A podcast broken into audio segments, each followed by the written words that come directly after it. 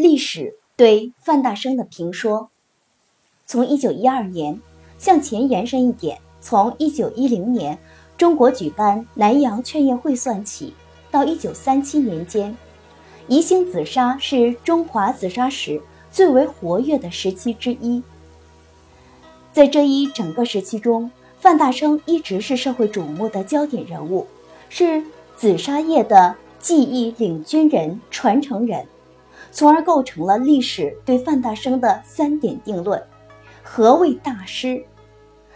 江苏省省长罗志军于二零零九年七月来宜兴考察紫砂文化发展时说：“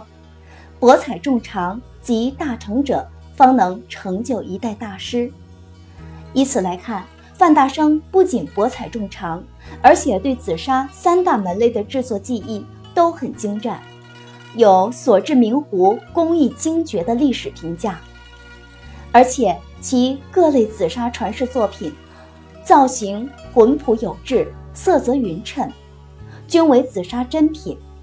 一九三三年的《宜兴陶器概要》把范大生列为向全国、向全世界推介的三大名技之首。由此看来，范大生是近代紫砂史，也是紫砂史上的一位紫砂技艺集大成的大师。民国初年，开创了紫砂的学校教育，也开创了企业培训的先河。范大生都是积极的参与者，